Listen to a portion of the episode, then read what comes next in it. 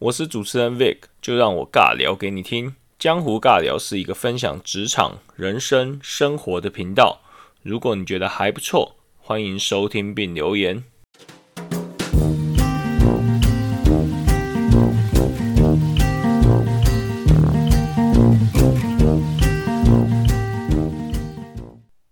各位听众，大家好，我是 Vic，那这里是江湖尬聊。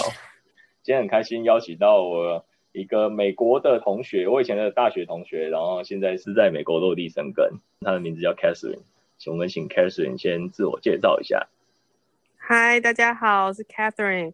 嗯，我是在台湾念完大学才来美国的。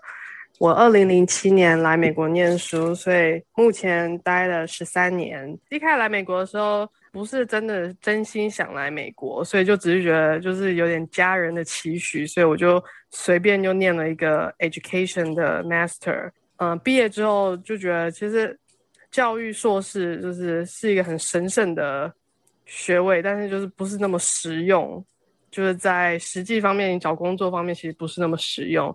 然后因缘际会下，我认识了一个。教就认识我们学校的教授，然后他想他跟我聊了以后，他还蛮欣赏我的，所以他就愿意提供我奖学金，然后让我念呃 finance 的 master，所以后我又留下来念了 finance 的 master。然后毕业之后，本来是打算要回台湾嘛，因为家人都在等我回去，可是呃又遇到我老公，然后当时又找 又找到工作，所以就又留下来，然后一留。就留到结婚，然后生了小孩这样。哇，真的是一切都是缘分。你说你碰到一个大学以前的老师，然后他就觉得你很有潜力，然后他就给你就是给你奖学金的机会啊。这个这一段故事是怎样？我觉得很对啊，很曲折离奇，很特别。呃，因为当时毕业，其实在美国，你就是毕业之后，其实就是想说要留下来工作吗？还是要回去？那大家通常都会有毕业之后都会有一年的时间可以留在美国，就是找工作或是思考你的未来。然后那时候我有去教会，所以就朋友就介绍这个 marketing 的教授，就说：“哎，你去跟他聊一聊，看一下你对未来的发展这样。”然后所以我就跟他聊一聊，我就跟他说我未来希望从事什么样的行业。那我大学在台湾念的科系的背景，这样，所以他就说：“哎，那你要不要想看申请，就是 finance 或是 marketing？” 那当时我是觉得 marketing 行销就是要很会讲话。我觉得身为外国人，就是你你再怎么会讲话，都没有美国人会讲话。对，所以我就 所以我就觉得 marketing 不像不太适合。然后后来我就觉得，哎，finance 感觉比较简单。然后因为在大学就有修一些学分嘛，所以其实可以拿来抵学分这样。所以我跟他聊一下，他就说那叫我做他的 assistant，就是 graduate assistant，然后所以他可以帮我付学费这样。然后我就说哦，OK，哦，超棒的。嗯，所以就留下，然后就念了 finance，然后。finance 真的实用多，所以的话，我现在的工作就是也是完全都跟 finance 有关系这样子。真的，我觉得呃，我刚才初步想到的就是，呃，其实我觉得念 finance 对华人的好处，是因为我印象中感觉就是外国人他们对数字的敏感度跟他们的细腻程度，我觉得华人在这一块会比较有优势。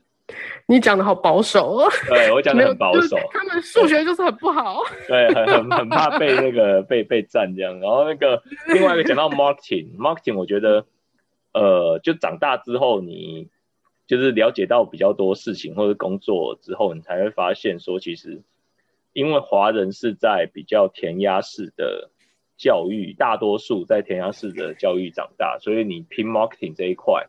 你很难拼得赢老外，因为老外是那种 creative 的教育长大，所以其实真的，我觉得如果以华人跟老外 PK，那我们专注在上谈的可能是数字的计算、逻辑细心。那 marketing 这一块，当然华人会比较先天上，因为教育背景的展开，你就觉得你很难去跟老外去展现到优势了。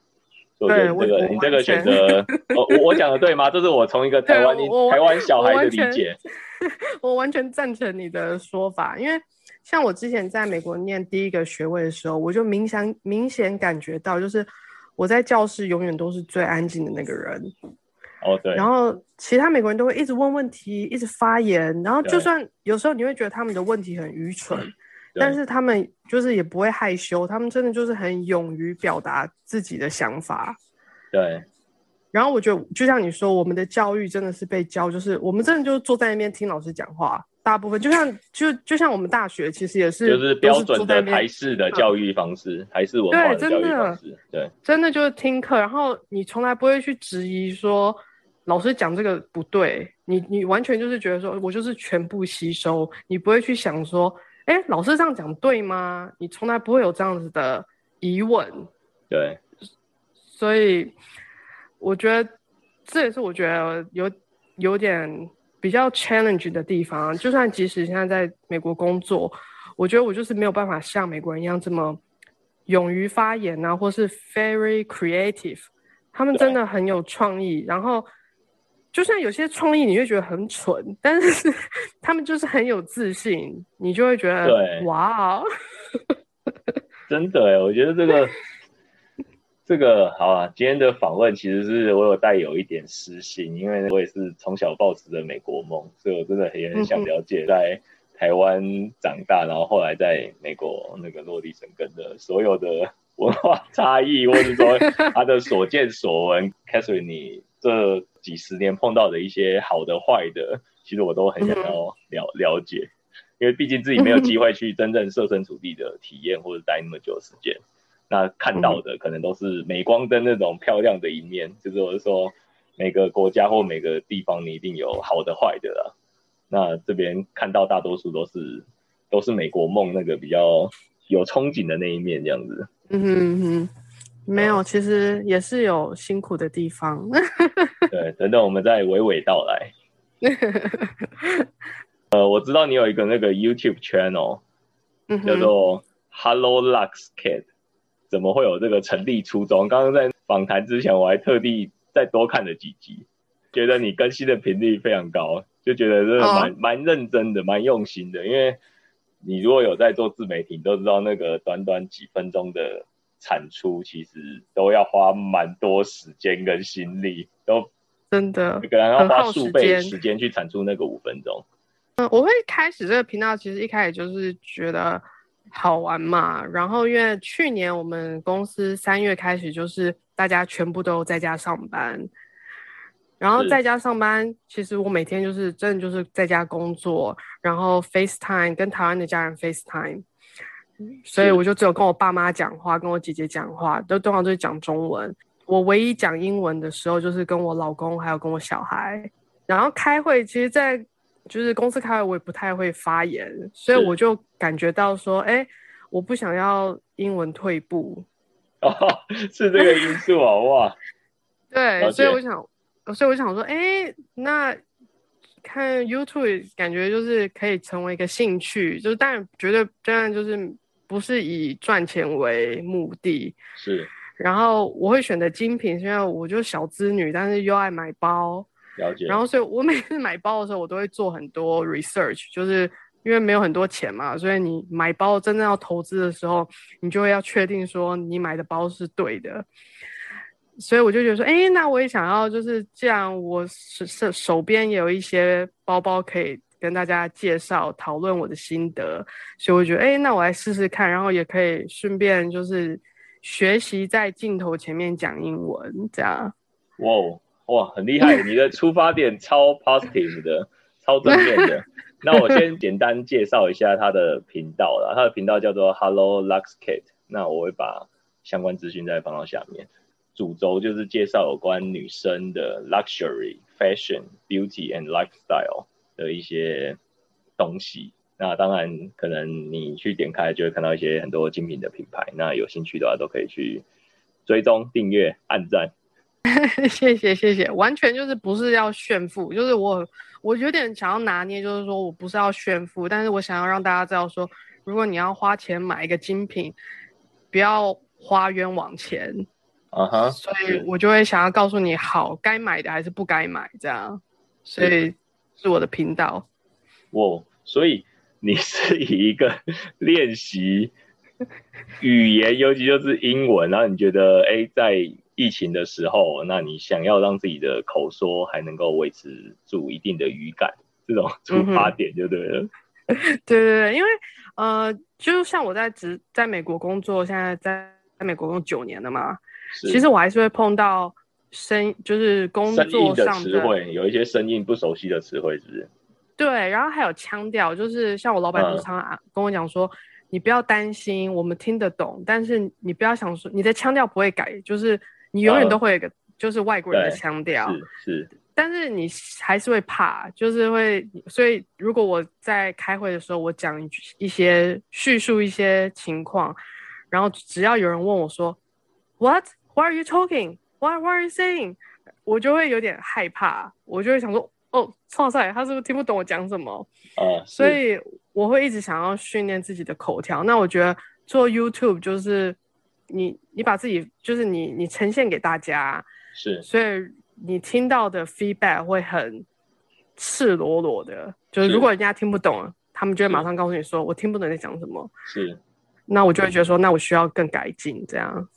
哦，对，那个 Catherine 的这个频道是基本上是全英文，全英文口说。所以我觉得，不管内容怎么样，我觉得你从编排剧本到你可能在写文案啊，然后甚至说你还要搭配手势，那你整个表演就是 output 上面能够这样子全英文的，然后讲个，因为其实我前一阵，哎，应该说我最近也有在练习你你的这个这方面的就是口说啦，英文口说，那你就会发现，你要写一个五分钟的。的所谓的好，我们叫做 speech 好了。你要写一个五分钟的 speech，你都要花一些心力，因为你要先想象它的 structure 是什么。第一个你要讲什么，你要带给人家就是 audience 在这五分钟他要 catch 到什么，那你就要有 structure 嘛，不然你动一句西一句，像这种闲聊式的，其实如果是这种你单口讲五分钟，你的 audience 完全不知道你在讲什么，因为你没有一个对。节奏，譬如说，第一个要好，第一个 maybe 一开始 small talk 啊，introduction 啊，然后讲一下说你为什么今天想要讲有关于这个主题。那接着可能是牛肉，可能是啊，他们讲说 speech 的 body 的部分，然后接着那个最后再 conclusion，这是最最基本最基本的收尾，很很简单的架架构。可是你光这些，如果是你单口在讲，你全部都要一开始就要脑海里要有一个结构架构完之后，你再开始去。编排，然后再顺稿，然后甚至你要能够讲出来，然后这这都是我，反正我最近有在做我的训练，所以我知道这这都是不容易，都要花很多时间。你光用中文讲个五分钟，你随便讲一个，譬如说你对疫情的看法或干嘛，你要讲一个五分钟，然后你自己要讲出一个观点，其实都不容易，何况是用外文。对对对对对，讲一下 YouTube 好了，你觉得你？你通常一支影片，譬如说五分钟的，你大概的编排的花的心力大概会是多少，或者说花了多少时间？大家听了都觉得很简单。所以其实我大概想主题的话，是会一个礼拜先，我基本上是希望一个礼拜出一个影片，所以我会在脑海里面想压力超大的。我想到这个算非常 aggressive 的，我说以业余来讲，真的算很逼迫自己。对，可是最近有一些 delay，因为工作比较忙，所以最近有一些就是没有那么认真。但是通常我会在脑海里面就就是开始有一些规划。那因为我现在年纪大，记忆力不好，所以我只要一想到什么，我就会马上打在手机里。哦，就是一个人家叫做主题，对，反正就是一个想要拍片的主题，对。就是你想到什么，你就会赶快记下来。对。然后通常我喜欢早上的时候，就是精精神最好的时候录我的影片。哇哦！因为我我我觉得早上的时候你清你脑袋最清醒嘛，然后口条也比较好，所以我会喜欢早上录影片，然后下午的时候就是剪辑。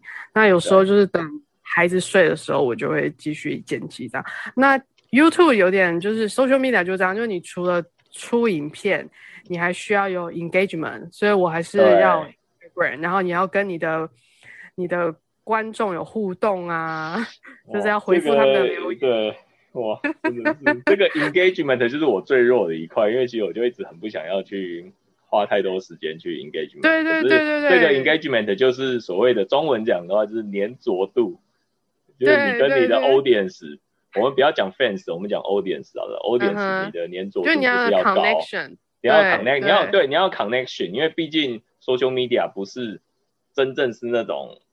就是刘刘德华、周杰伦那种很遥不可及的那那那种 super star，对，所以其实很很吃的就是这个粘着度，这个 connection。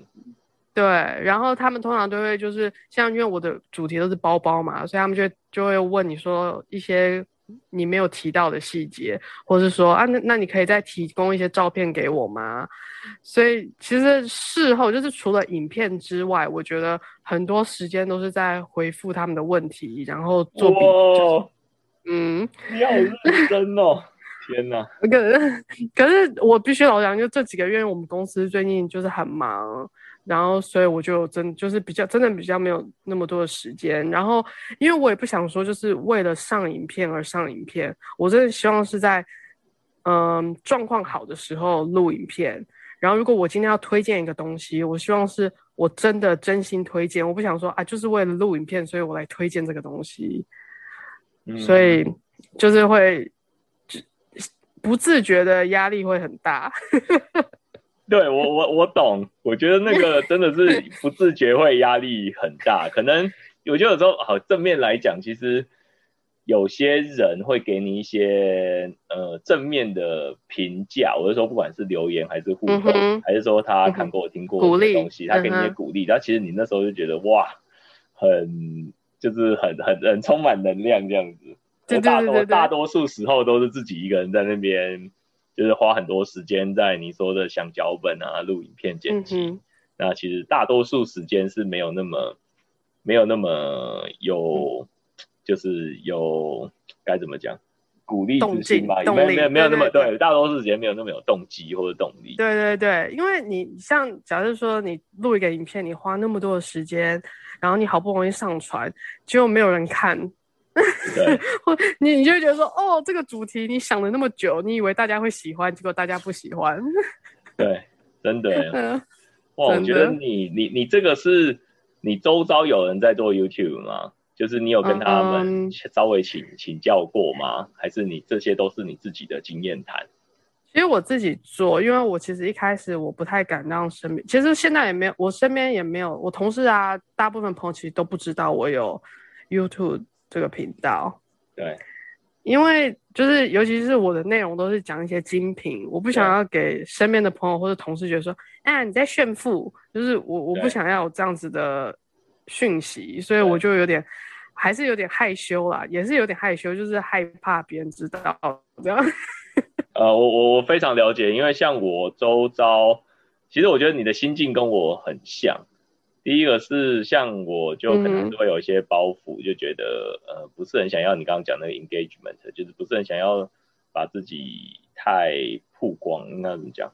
隐私性太太曝光嘛？对对对，那那个就牵涉到 engagement 啊。可是你如果不做那样的突破，哎，那你们的连接度各方面就会低，就变成是说，你就可能只存在于你自己做这件事做做爽的，你就没有办法延续性就没有那么强，跟跟所谓欧点时的。所以这部分我也在取舍。那第二部分就是你讲的，到底要不要？这也是牵涉隐私性，我要不要让你老板啊、同事啊各方面都知道？你你我个人是觉得不要让老板知道。对，像我也是选择，我也没有 让我的就是很让我就是工作领域上的的人知道啦，因为有时候觉得绑手绑脚，言论审查自己，有些该讲，有些不该讲。对，真的，我就说绑手绑脚就是你，对啊，因为言论审查，尤其我也会讲到一些职场或干嘛，有时候你难免得要。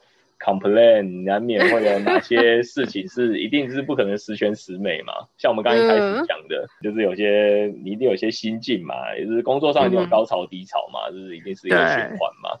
那也就是觉得哇，会不会思想审查还是那个言论审查？总觉得有人 就是就是好像感觉你太透明，就好像，所以这部分也是我我一直在 struggle 的部分。嗯，尤其我觉得在职场上本来就需要一点保持距离。对。因为没有永远的朋友，没有永远的敌人。然后职场这个又是有一些敏感的环境，我会觉得在职场上面就是大家来赚钱，大家不是来这跟你嘻嘻哈哈交朋友。对对，大家今天就是来这边才花八个小时，就是因为可能生活必须的薪资啊，或者是花是来赚钱的。没有人 really care about us，他们只是就是因为我们都必须去工作，所以我们就会闲聊几句啊。但是我不会觉得是那种真心的朋友，你知道吗？就是在美国也会这样哦。我一直以为这个是台湾职场，我不知道国外就是我说台湾会啊，台湾很爱讲一句什么上班好同事，下班不认识 啊。美国也是这样，美国就很爱那个 small talk。那美国超爱，因为我以前在美国工作，就是打工的时候呢，我就觉得，因为可能那时候服务业啦比较无害啦，那我觉得服务业的美国人也更无害，因为其实就是做服务业，其实你就不会想到说啊，我要在这边功成名就，我要在这边怎么样怎么样当当到什么的啊，服务业大家就是可能那个时候是 between job，或者说就是需要这样子一份。呃，基本的工资，所以那时候我就觉得服务业大家比较无害，比较轻松，很很真，很真诚。他跟你 small talk，或他跟你的上下班互动，而且包含我们可能是外国人，嗯，所以就觉得很真诚，就是他真的想要帮助你，或者说，哎，我今天要下班，然后我还会跟他要求说，哎，你可不可以帮我载载到那个沃尔玛，或者说载到那个 Costco，然后他还会载我一程，就觉得那个互动就很真诚。可是跟真正真正进职场。我觉得还是以你讲的会比较准，所以美国人也会来这一套的。我我我不想，就是我不想，就是大家就说哦，你好 negative，就是也不是说全部美国人都这样，就是也是会有真心想要跟你交朋友的人，但是就是美国很会那个，就是 small talk。对，美国也是很对，真的超会 small talk。对，就是 How was your weekend？每个礼拜一一定大家都要问这个，然后每个礼拜五就一定要问说 Do you have any plan？对。Do you have any plan?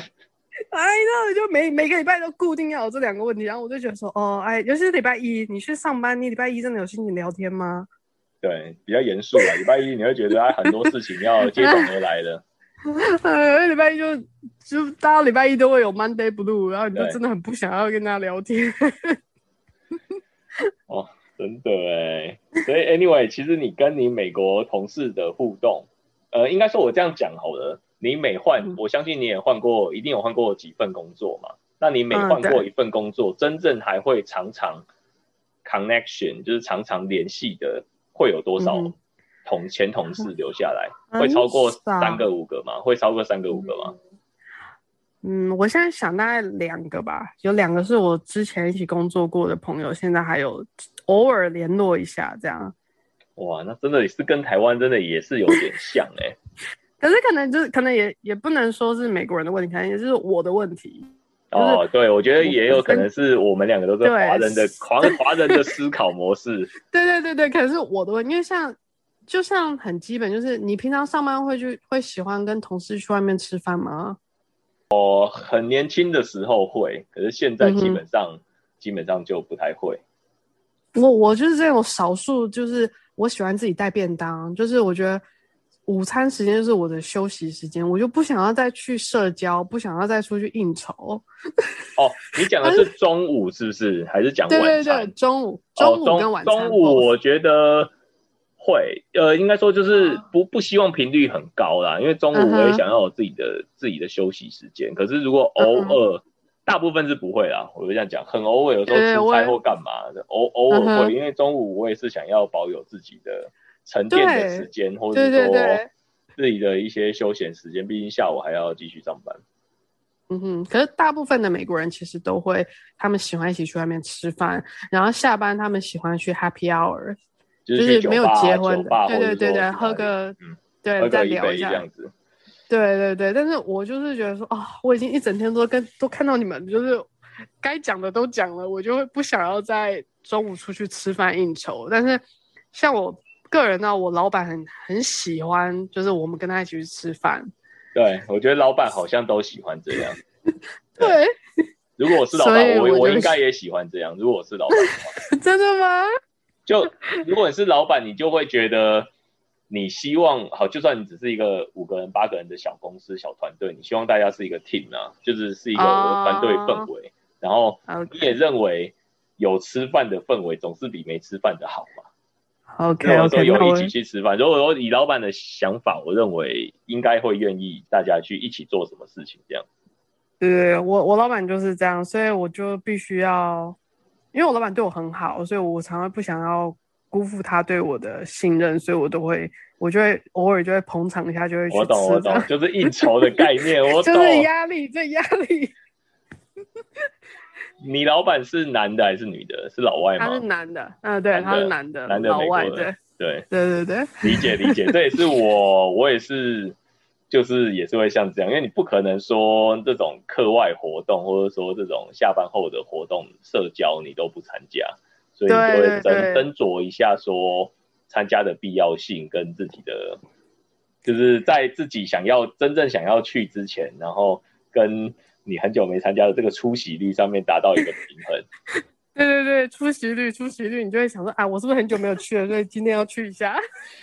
哦，原来这个在美国职场也会碰到，我一觉得没有啦，可能就是我啦，可能不是全部美国人，但是就是我就是就会偷偷算说哦，我已经拒绝三次了，那我这次应该要去一下。呃，我不知道这是不是华人的想法，我不知道还是说这是每个人，因为像我表妹也是嫁到英国去。然后像她就嫁嫁给呃嫁到伦敦去，然后嫁给外国人，然后他也是有跟我讲过这个职场文化，他就说像他们欧洲人，尤其他们又是欧洲，欧洲就是最爱那种吃下午茶，就是我是说他们可能四五点，因为他们的文化背景或者他们有没有他们四五点开始，他们就会开始先吃个下午茶。譬如说吃个什么呃，反正就是茶点、吃康茶点或干嘛，所以导致，然后我表妹就跟我呃，算是讲这一切，他他觉得文化差异就是四五点吃了，那变成说他们晚餐就真的不饿，嗯，所以像他们那些。以前他也是在时尚产业，然后在也就年，我猜可能年轻人居多，他们就开始 Happy Hour，六七点开始就就约你去 Happy Hour，然后我表妹又可能她就没有去吃下午茶的习惯，尤其就是台湾女生或干嘛，就是怕怕胖啊，或一个，嗯，对对。对，没有吃下午茶，所以像六七点 Happy Hour，然后他们 Happy Hour 是直接去酒吧买一个啤酒，就在那边坐坐坐到九点十点，然后后来我表妹饿的要死，就是她觉得她跟了一次之后发现哇。超饿，然后就搞了半天，你做到九点十点还在聊天，还在酒吧聊天，就不吃正餐。然后他们的正餐是九点十点，就可能八九点之后才会再去下一 round 再去吃正餐。他的意思是说，他们欧洲可能这种这种 style，然后他跟了一两次，他觉得哇，这个真的完全不适合。太累了。对，完全不适合他的他的风格，他就也想要哎六七点就赶快回家去做饭。推脱推脱。所以我觉得真的是文化差异耶。真的哇。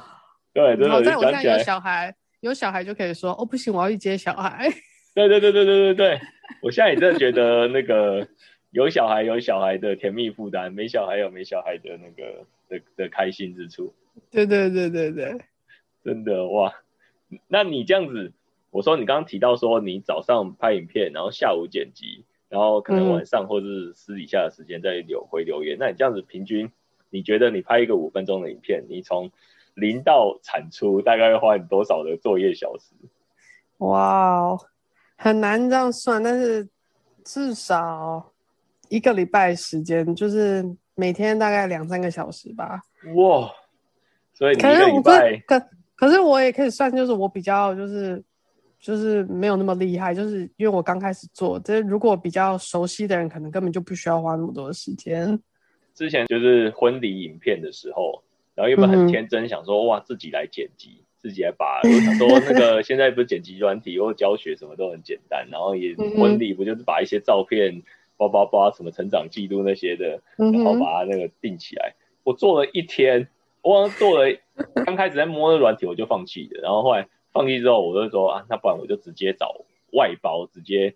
网络上 po 文，然后直接直接外包，付了他几千块，他就是不管是大学生还是怎样，至少他是熟这个软体的，那就不用浪费我的我我初步想啊，我对我剪个五五到八分钟，我应该要花我三四十个小时至少，真的，因为产出还不怎么样，就是产出的美美观效果还是 quality 还是不怎么样，那我不如花个几千块就直接，然后后来我就没直，就是那时候有几只我就直接外包，然后后来觉得那个正确，那个这个决定真的太正确了，太正确了，真的真的，我就觉得哇，还要上字幕什么的，真的是太杀我的时间了。嗯，因为我们不熟悉，所以真的很花时间。所以你现在也都自己来，就是都自己剪。对对对，目前现在都还有，我会幻想说，如果有一天我红了，我就会请人家帮我剪。但因为现在光做这个，其实都就是我目前是完全没有盈利的状态，就是都在花钱，就是买设备啊，买东西，所以还是希望自己。而且我是想说，学习剪辑影片应该也是一个新的技能，就是我想说，没错。对，以后孩儿子的学校作业或什么，可能还可以帮忙啊，所以，我我就觉得这是在学习技术，所以我就会比较甘心乐意的学这样。那那个呢？你你你老公呢？你老公有给你什么 support 吗？还是你老公就是提供很多，譬如说，在你在你在做你想要做的事的时候，他就是赶快顾好小孩或者是干嘛？哦，因为他我老公是。对对对，我老公是完全 support，因为他就是我老公是那种就是，其实我就是我这个频道根本就没什么人订阅，然后根本就就是我就是一个 nobody，可我老公就是很就是很骄傲，就是说 I'm so proud of you。嗯哼。所以他就是我一开始第一支影片我是用手机录的。哇。然后他看了我用手机之后，他说不行不行，手机的那个 quality 不好，他马上就去买了一台相机。哇。他就是他是真的很 support，所以有时候我也会想要放弃，就觉得好累，就有时候干嘛自己没事找事来做这个。有时候我也想要放弃，但是我又觉得说，我老公我不想让他失望，就是他这么支持我，然后他我的每一支影片他都会看，他都会按赞留言，就明明他对包包都完全没有什么概念，但是他就是都会支持我，所以我就会，这个就是。算是外国人老公的浪漫，这个我要学一下。没有啊，有没有？我老公没有很浪漫啊，其实就是他，他跟一般老公一样，是一样机车跟猪头。不会啊，刚他讲到这样，他真的很那个啊，很 supportive 啊，能够让你觉得很有，就是我觉得很有支持力，很不错。嗯嗯。我，所以我出估啦，我猜如果你刚刚讲说七天，每天两三个小时，那这样真的是。一个五五分钟的影片，从零到有至少就是十到二十个小时，作业时间应该是跑不掉的。嗯，应该是因为，嗯，我我还是新手，不会不会，已经算非常厉害了。所以我最近那个台湾，台湾最近疫情三级，然后也是那个 work from home，我最近也在疯狂录那个 podcast，疯狂录，因为这我完全体会到为什么你说你去年在那个 lockdown 的时候在在产出，因为我觉得。确实，大家我觉得大家的时间是稍微比较停下来的。我是说，你假设你今天在做什么事，或是别人在做什么事，相对因为疫情三级而大家的这个时间是是被是被就是待在家啦，就大部分重新分配，对对对，被重新分配的。所以我觉得很有同感，虽然我超多都还没剪。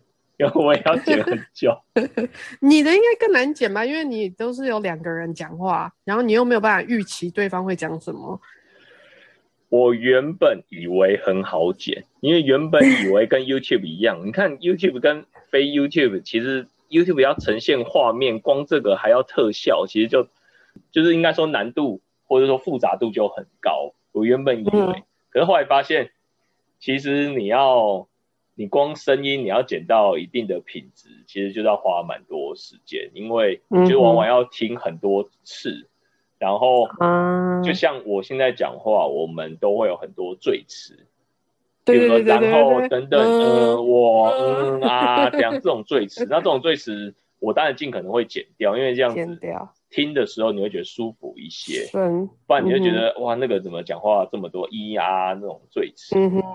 对，可是这部分也是我想要练习自己口条的的一部分啊，就是想要把这些都改善，能够让自己的口条讲得更顺畅啊，更有自信啊，等等这样子，不错不错，我们可以有共同的那个进步的，继续努力，继续努力的空间。对，好，来美国之前还在大学的时候，然后当你受到家人的期待，而且我想家人的期待应该不不仅仅只是大学的时候，你可能从小家人就跟你说，哇，你长大一定要，或者说我期待你要，对对对，那那时候你的心情是怎么样？我们可能会聊到前期跟真正来到美国的中期，譬如说读书的时候，然后真正后期决定，甚至呃碰到自己的伴侣，那决定在美国定居，我们可能会聊到这三个时期。因为时间的关系，本集节目剪辑至此。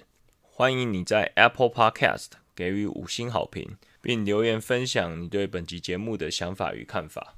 江湖尬聊，期待下次与你空中相见。拜拜。